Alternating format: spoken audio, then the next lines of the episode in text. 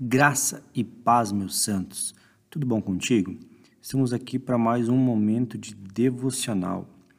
Hoje vamos falar o que está escrito lá em Mateus, capítulo 7, versículo 13 e 14. Então pegue a sua palavra, pegue a sua Bíblia, abra lá no Evangelho de Mateus, capítulo 7, versículos 13 e 14, para que você possa acompanhar comigo essa devocional de hoje diz assim, ó: Entrem pela porta estreita, pois larga é a porta e amplo o caminho que leva à perdição.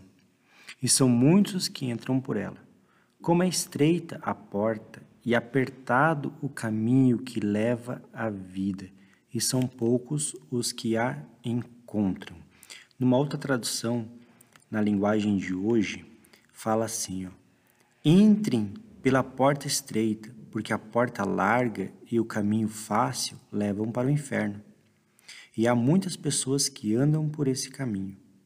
A porta estreita e o caminho difícil levam para a vida, e poucas pessoas encontram esse caminho. Então, irmão, o que nós vemos aqui é uma passagem muito conhecida. E eu gostaria de fazer uma introdução aqui que há mais de duas décadas atrás, Juan Carlos Ortiz, ele criticou evangelistas europeus e norte-americanos porque estavam oferecendo um evangelho que ressaltava a recompensa em vez do senhorio de Jesus. Jesus, principalmente em Mateus 7, ele nos lembra que a graça ela não substitui o discipulado e a misericórdia não liberta da nossa necessidade de nos arrepender verdadeiramente. Nós devemos aceitar a graça que nos é dada e realmente deixar Jesus ser o Senhor das nossas vidas. Não uma proposta de ou isso ou aquilo, mas um chamado de Deus para receber a graça e seguir Jesus como o Senhor. Nós devemos nos entregar verdadeiramente para Cristo. Porque ele diz aqui que a porta é estreita e o caminho é difícil, é apertado, mas é esse o caminho que vai nos levar à vida. É esse o caminho que vai nos levar à vida eterna.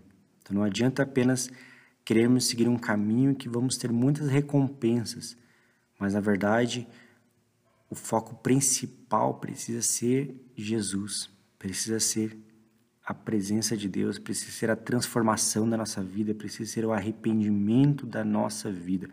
Isso precisa ser o foco principal da nossa caminhada. E aí diz que poucos é que encontram isso. Que nós possamos hoje encontrar esse caminho. Eu não sei se você está nesse caminho, se você não está, ou quem sabe você até pode estar nesse caminho, mas não verdadeiramente, inteiramente nele.